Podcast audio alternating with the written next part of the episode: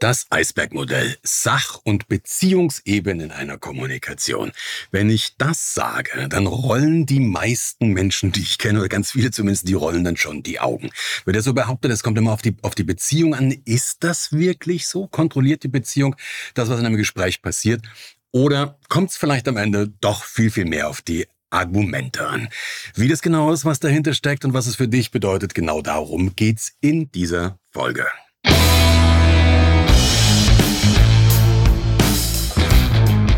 Guten Tag, meine Damen und Herren, hier spricht Ihr Kapitän. Herzlich willkommen zu Move Before Flight, deinem Podcast rund um alle Themen, rund um Kommunikation, Management, Verhandlung, Führung und alle Themen, die da mit zusammenhängen und die Spaß machen. Mein Name ist Peter Brandl.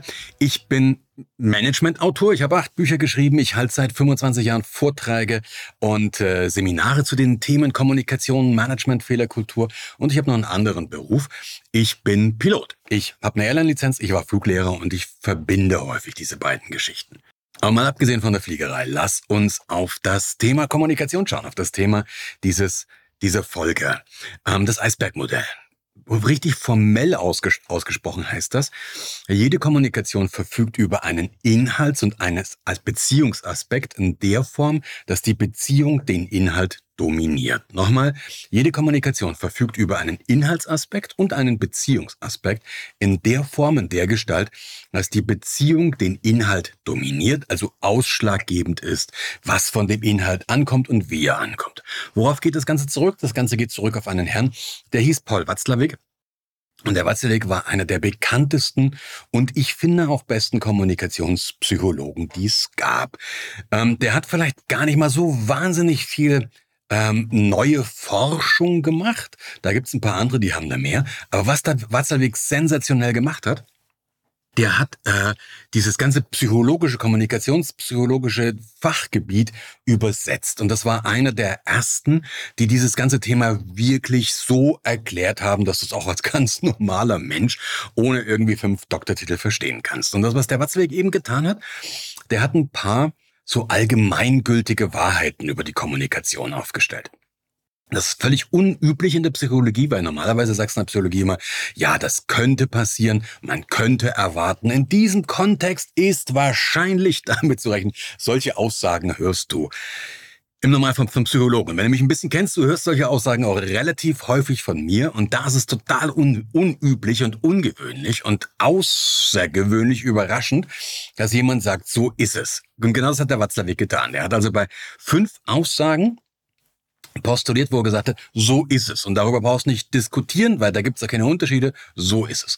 Und darüber war er wahrscheinlich selber so angetan, dass er dem einen Namen gegeben hat.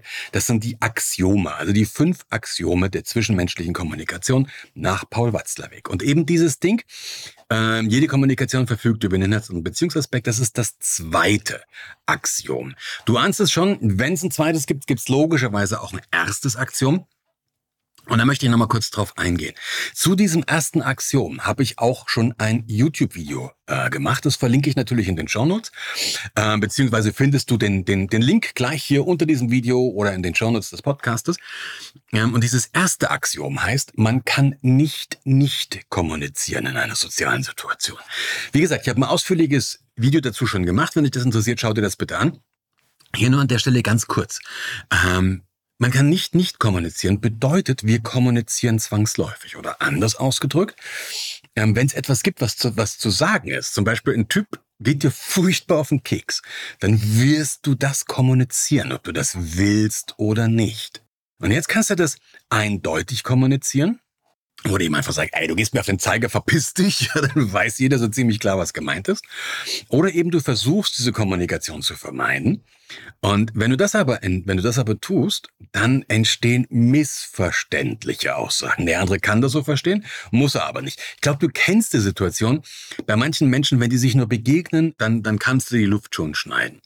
Was Dawatzlawick sagt, du kannst nicht nicht kommunizieren, du kommunizierst also zwangsläufig. Wie gesagt, wenn du jetzt Widerspruch hast oder wenn du da nicht ganz zustimmst, schau dir bitte dieses Video nochmal an, da gehe ich wesentlich intensiver hier darauf ein. An der Stelle unterstellen wir mal einfach, dass es so ist. Okay, so jetzt haben wir die Situation, was der Watzlawick ja sagt und die ganzen Leute meiner Branche Trainerinnen, Trainer sagen das ja auch. Dann hörst du so eine Sachen, du musst den anderen emotional da abholen, wo er steht. Du musst die Beziehungsbasis be äh, beachten. Dass die emotionale, die Bauchebene ist das, worum es wirklich ginge im Gespräch. Und ich denke dann immer so zurück an meine guten Ingenieure und Ingenieurinnen, wenn ich mit denen arbeite, die sagen, Scheißdreck, ey, wenn das Zeug nicht passt, passt nicht, ja? Okay, stimmt. Bis zu einem gewissen Maße. Ja, es gibt natürlich Fakten und ähm, wenn ich, ich habe jetzt hier, ich nehme einen Stift in die Hand und wenn ich sage, wenn ich diesen Stift loslasse, dann fällt er runter. Ich weiß nicht, ob du es gehört hast, das ist mein Fakt. Und da kann, wenn du das Gegenteil behauptest, dann kann unsere Beziehungsebene so gut sein, wie auch immer sie sein möchte. Das Ding fällt runter. Komma aber. Und jetzt machen wir mal einen Versuch. Ich lade dich dazu ein. Passiert nichts Großartiges, aber du hast deinen Spaß, wenn du mitmachst. Insofern wäre es wirklich cool, wenn du dieses gedankliche Experiment einfach mitgehst. Um das machen zu können, stell dir mal bitte einen Menschen vor, den du nicht leiden kannst. Und zwar wirklich nicht leiden kannst. Also so jemanden, wo dir die Halsschlangenadern schon rauskommen, wenn du nur an diesen Typen denkst. So einen brauchst du. Das kann jemand sein, der aktuell in deinem Leben ist und dir das Leben schwer macht. Das kann aber auch jemand sein, der dein Leben schon lange verlassen hat. Das ist ein früherer Partner oder eine Partnerin, ein Chef, eine Chefin, ein Kollege, ist vollkommen wurscht. Der kann dein Leben schon lange verlassen haben, aber du hast immer noch so dieses Ding, wenn du nur an diesen Menschen denkst. So einen brauchen wir. Okay, jetzt stell dir bitte vor, so du hörst hier so ein Klacken der Tür. Ja, simulieren wir das mal, Klacken der Tür. Dieser Mensch käme jetzt hier rein in mein Studio. Ich mache meinen Sitz frei. Dieser Mensch setzt sich hin und das Letzte, was du von mir hörst, okay, die erste Hälfte dieser Folge, dieses Videos, dieses Podcasts habe ich gemacht. Die zweite Hälfte macht ja, dieser Mensch, den du nicht leiden kannst. Was passiert? Was passiert bei dir? Nee, du darfst nicht gehen. Du darfst auch nicht abschalten. Du musst dir das Ding weiter ansehen oder weiter anhören. Ja, von eben diesem Menschen. Was passiert? Im besten Fall gehen nur die Schotten runter, oder? Du schaltest aufs Durchzug, stimmt's? Da rein, da raus. Ähm, im besten Fall, du hörst überhaupt nicht mehr zu. Du konzentrierst dich aufs Mittagessen oder auf was auch immer. Oder du schaust eine Fliege am Fenster beim, Gesichts, beim, beim, beim Gesichtputzen zu. Irgend sowas. Kann es sein, dass du bewusst bei diesem Menschen nach Fehlern suchst? Dass du bewusst guckst, okay, wann verspricht der sich, ähm, wo drückt er sich vielleicht ein bisschen ungünstig aus, ja. Du hörst vielleicht so ab und zu mal dieses Knarzen von meinem Stuhl, sowas hörst du dann vielleicht noch stärker. Und kann es sein, dass du ein bisschen auf Krawall gebürstet bist, dass du ja ganz bewusst eben nochmal, nochmal verstärkter diese Fehler suchst und sagst, ey, mein Freund, ja, ja klar, ja. Wahrscheinlich bist du auf Krawall gebürstet. Ja, du suchst ganz bewusst nach Dingen, wo du reinhauen kannst, wo du dagegen gehen kannst. Ja, mit einer hohen Wahrscheinlichkeit ist das so. Und was passiert mit den Inhalten? Das ist ja der letzte Punkt. Was passiert mit den Inhalten? Wenn dieser Mensch dir das Gleiche erzählt, was ich dir erzähle, was passiert? Kann es sein, dass du sowas denkst oder sagst wie, ja klar, Eisbergmodell, bei dir vielleicht Sache und Beziehung. Vielleicht bei dir du Sack. ja, kann es sein, dass irgend sowas passiert. Du wirst die Inhalte anders bewerten. Du wirst die Inhalte anders bewerten. Ja? Wenn dir das gleiche erzählt, was ich dir erzähle, wirst du die Inhalte anders bewerten. Und jetzt wird's spannend. Jetzt wird's spannend, weil wenn das so ist, dann geht es nicht primär um die Inhalte. Ja, wenn du in einer Beziehung nicht weiterkommst, dann musst du über Argumente nicht nachdenken. Wenn du in einer Verhandlung nicht weiterkommst, ist die Frage, ob es sinnvoll ist, über Argumente nachzudenken oder ob du darüber nachdenkst, wie kannst du die Beziehungsbasis verbessern. Natürlich, ähm, ich habe hier nochmal einen zweiten Stift jetzt. Ich kann meine Beziehung tausendmal verbessern. Der Stift fällt trotzdem runter, weil das nennt man Schwerkraft. Aber davon abgesehen, du kennst die Situation noch. Du kennst es doch in deinem beruflichen Kontext. Es gibt es Menschen, da gibt es Menschen, mit denen kannst du gut. Das können Kollegen, Kolleginnen oder Projektpartner oder auch Kunden sein. Mit denen kannst du gut. Ich meine jetzt noch nicht mal die, mit denen du auch privat was unternehmen würdest. Aber du hast mit Sicherheit Leute, wo du sagst, ja, privat brauche ich den vielleicht jetzt nicht, aber ähm, beruflich ist es absolut super. Also, also beruflich, man schwimmt auf einer Länge, wir verstehen uns, wir können gut miteinander arbeiten, wir unterstützen uns, auch wenn wir vielleicht privat jetzt nicht die besten Freunde werden, aber beruflich läuft. Mit solchen Leuten, das weißt du, da können echte Probleme, richtig große Probleme auftauchen, die kriegst du irgendwie gewuppt. Das heißt nicht, dass du jeden Abend irgendwie mit dem noch ein Feierabendbier trinkst. Das kann auch mal sein, dass du mit dem, dass du mit dem wirklich auch mal aneinander gerätst, auch mal sagst, was ein blöder Depp, ja. Aber du kriegst es ge gewuppt. Und dann gibt's diese anderen Menschen, wo du den Herrgott für jeden einzelnen Tag dankst, wo du diesen Knaller nicht sehen musst.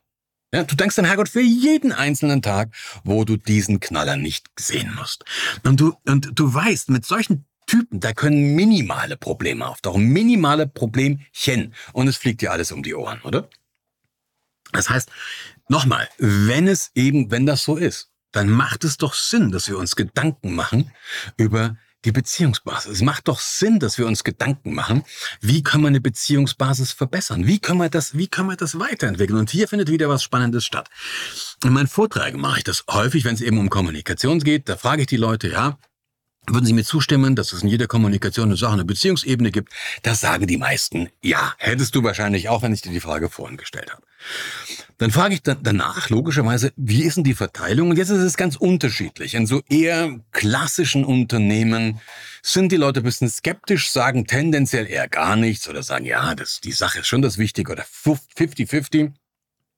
Und dann habe ich so ein paar Unternehmen, die schreien regelrecht euphorisch 80, 20. Und dann frage ich natürlich nach, was sagt sie, was ich 20 sagen die? 80 Beziehung, 20 Kopf. Also so wie das der Watzlawick auch sagt. Und das sind die richtig ne, euphorisch manchmal und schreien mir das entgegen. Und ich schaue mir die dann immer an und sag, echt? Also nein, das ist richtig. Aber ganz ehrlich, glaubst du mir das? Ganz ehrlich, glaubst du mir das? Und dann sagen die meisten, ähm, Nee, glaube ich nicht. Ja, das siehst du doch auch in der Realität. Schau mal, wir ähm, wir machen wir machen Argumentationstrainings, wir machen Rhetoriktrainings, wir wir analysieren Arg Argumente, wir lernen in der Schule eine Erörterung, ja, pro, contra, also These, Antithese, Synthese. Wann haben wir wirklich jemals gelernt, eine Beziehungsbasis zu beeinflussen? Wenn, wenn wir das ernst nehmen würden, wenn das so wäre, dann, wird, dann, würdest du, dann würdest du nicht nach Argumentationstraining hier auf YouTube äh, suchen, sondern du würdest danach suchen, wie, wie, wie, wie beeinflusse ich, wie beeinflusse ich eine Beziehungspass. Wenn du aber nach der Keyword-Suche danach schaust, das bleibt echt ab. Fakt ist aber, ich habe dir dieses Beispiel gerade eben genannt, so ist es. Und Fakt ist auch, an den einmal vergegenwärtigst. Es gibt diese, diese Kollegen, mit denen kannst du gut und mit anderen, wo du dem Herrgott für jeden Tag dankst, wo du den Deppen nicht sehen kannst. Es gibt aber eben die meisten Situationen, wo du dir nicht aussuchen kannst, was, was passiert. Wo du dir nicht aussuchen kannst, wer dir gegenübertritt. Und da ist es regelmäßig so, dass dir der Herrgott einen Menschen zum Üben schickt. das ist, den du vielleicht so nicht gebucht hast, kannst du dir aber nicht aussuchen. Du hast Mitarbeiter, Mitarbeiterinnen, das sind garantiert ein paar dabei, wo du sagst, die hätte ich so nicht gebucht. Dein nächster Kunde vielleicht mit dem größten Auftrag oder mit einem riesigen Auftrag, wo wirklich was dran hängt, wo du sagst, boah, meine Herren, also kann es nicht auch mal leicht sein. In irgendeiner Art und Weise. Da würde es doch einen Sinn machen, wenn wir ein paar Techniken, ein paar Tools hätten, ähm, wie du da verstärkt drauf eingehen kannst. Und da möchte ich dir natürlich was geben. Ich möchte dir einfach mal drei Tipps geben, drei einfache Techniken, die du für dich direkt umsetzen kannst, die du für dich direkt anwenden kannst. So ein Te eine Technik geht eher die geht eher so in, in deine Richtung, ja, ähm, wo, was du mit dir selbst machen kannst. Und die, der, der zweite und der dritte Tipp, ähm, das sind Tipps, die gehen in Richtung Gesprächstechnik. Be bevor ich dir diese Tipps sage, muss ich dich aber warnen. Ich muss dich wirklich eindringlich warnen, weil die Dinger funktionieren. Das funktioniert. Das heißt, wenn du das machst, ähm, könnte es sein, dass die Beziehungsbasis deutlich besser wird. Heißt, wenn du einen Lieblingsfeind hast, den du auch behalten möchtest, also wo du sagst, ey, der Typ, ja, oder die, die ging mir so, die möchte ich gerne als Hassobjekt behalten, dann mach diese Techniken bitte nicht mit dieser Person. Weil es könnte sein, dass dieser Mensch dir nachher sympathischer werden würde und das wollen wir ja nicht. Übrigens auch wieder kleiner Ausflug. Ähm, meistens ist es so, wenn dir ein Mensch sympathischer wird, wirst du dem Menschen auch sympathischer. Das ist wieder ein Axiom, was der Watzlawick gesagt hast, aber das erzähle ich dann später. Aber zu meinen Tipps. Das erste habe ich gesagt, es ist etwas, ähm, was du an dir selber jetzt mal jenseits von Kommunikation oder sowas verändern kannst. Und zwar ist das dein Fokus. Der Fokus ist also praktisch das, worauf wir, wir scharf stellen. Also wie bei so einer Kamera, du hast es vielleicht eine Autofokus-Kamera. Wenn du da durchklickst und diesen Autofokus einschaltest und du würdest jetzt praktisch, du siehst mich jetzt so mehr oder weniger mit meinem Schädelformat füllen, füllend, dann stellt die Kamera auf mich scharf, auf meine Nase, auf meine Augen stellt die scharf. Wenn jetzt hinter mir, direkt hinter mir ein Poster hinge, auf dem die Lottozahlen von nächsten Wochenende stünden, und die Kamera stellt aber auf mein Gesicht scharf, dann kannst du die Lottozahlen nicht erkennen. Also worauf wird der Fokus gesetzt?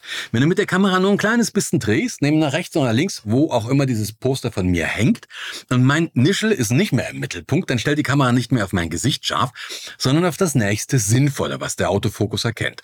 Und das könnte in dem Fall zum Beispiel dieses Poster mit den Lottozahlen sein. Dann stellst darauf scharf, dann siehst du die Lottozahlen, aber mein Gesicht ist nicht mehr scharf. Bei unserer, bei unserer Wahrnehmung ist es noch ein bisschen stärker. Bei unserer Wahrnehmung ist es nämlich so, diese Lottozahlen oder mein Gesicht siehst du vielleicht noch schemenhaft.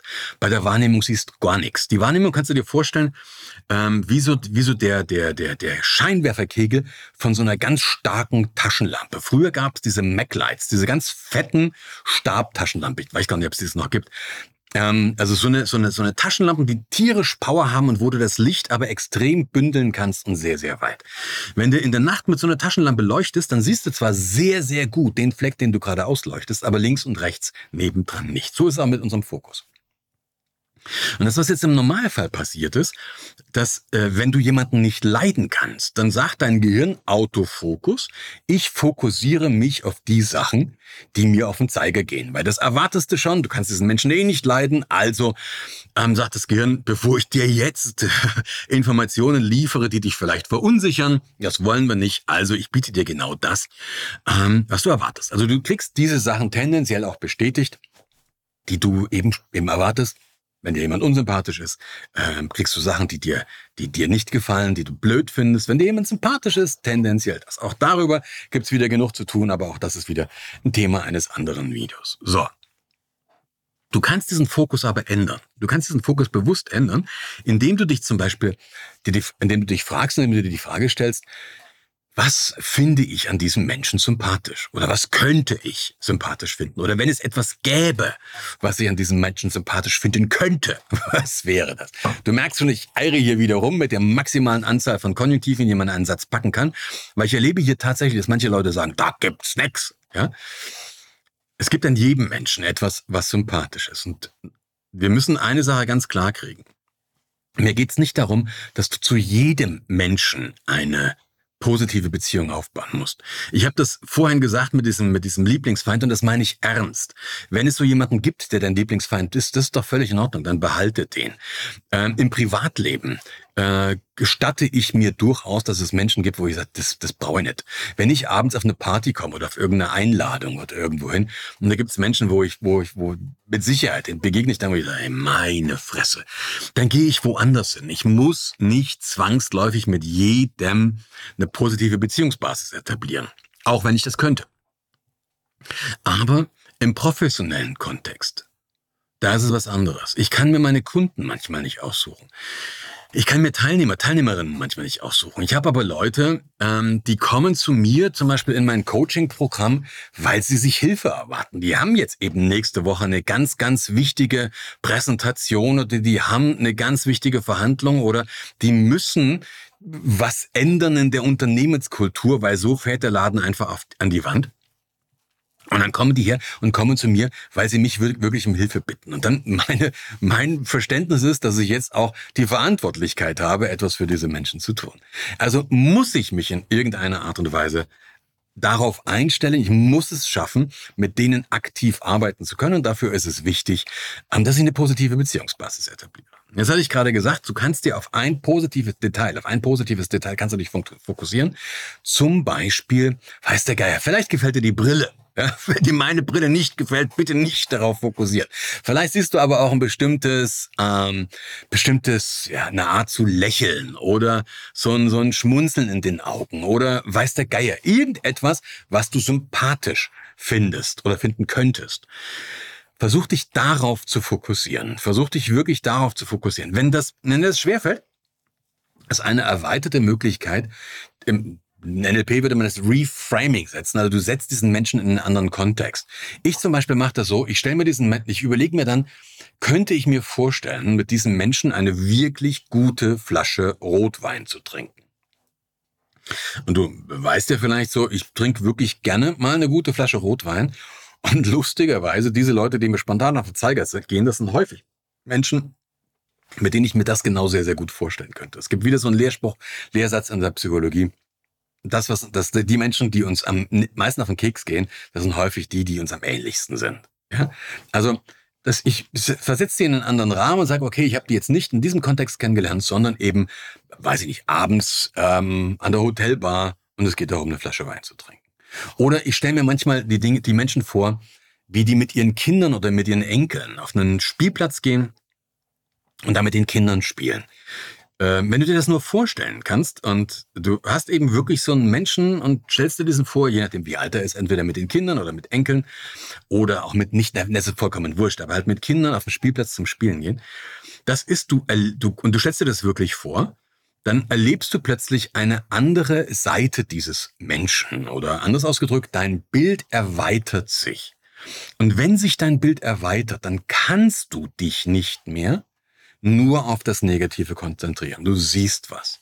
Und das Spannende ist, ähm, wenn du das dann tust, dann kannst du, wenn du das nächste Mal eben, wenn es ans Kommunizieren mit diesen Menschen geht, dich darauf fokussieren, eben auf diese positiven Aspekte. Das ist das eine.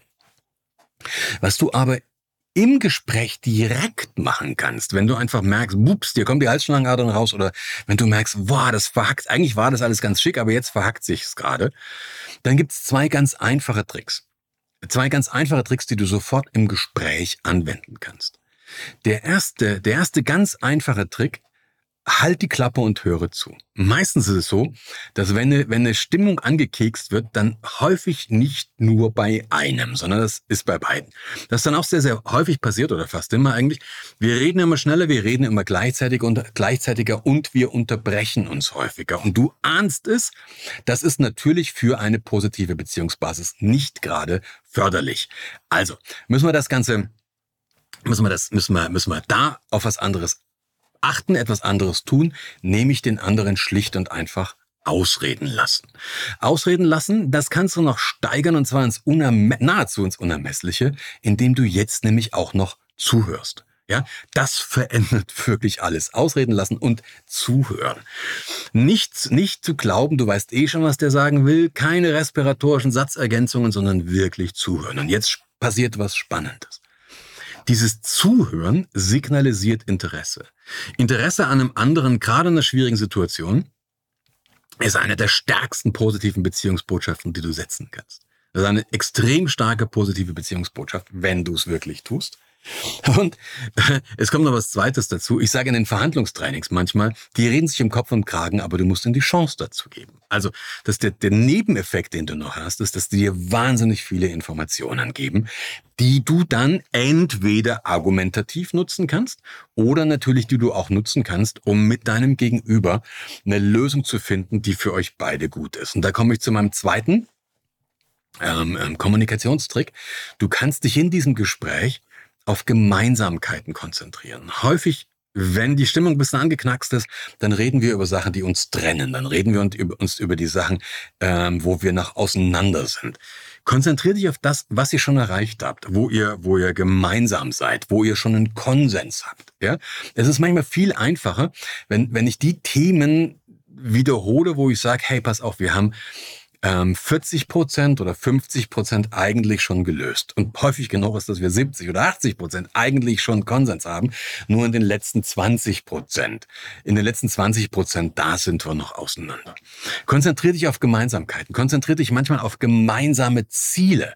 Auch das ist häufig etwas, ähm, was, was man gemeinsam hat. Wenn es nur, zum Beispiel, wenn es in einem, nehmen wir Beispiel Tarifstreit, ich hoffe mal, dass beide das Ziel haben, dass das Unternehmen erfolgreich weitergeführt wird. Ich hoffe mal, dass das das Ziel von beiden ist. Bin mir mal nicht ganz sicher. Aber wenn es das Ziel von beiden ist, dann könnte das wieder schon so ein Plateau sein. Also, zweites Axiom von Watzlawick. Man, äh, erstes Axiom, man kann nicht nicht kommunizieren in einer, in, einer, in, einer, in einer sozialen Situation.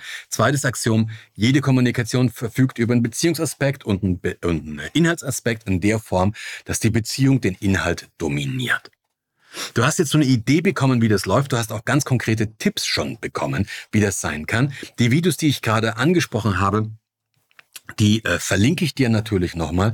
Und spätestens jetzt, wenn du das Ganze interessant findest und bis hierhin geschaut, gehört hast, spätestens jetzt wäre doch der richtige Zeitpunkt, diesen Kanal zu abonnieren. Einfach drück auf Abo, ähm, idealerweise aktivier die Glocke, dann kriegst du auch alle weiteren Videos mit, weil, logisch, du ahnst es, die anderen Axiome vom, vom Herrn Watzlawick erkläre ich natürlich auch noch.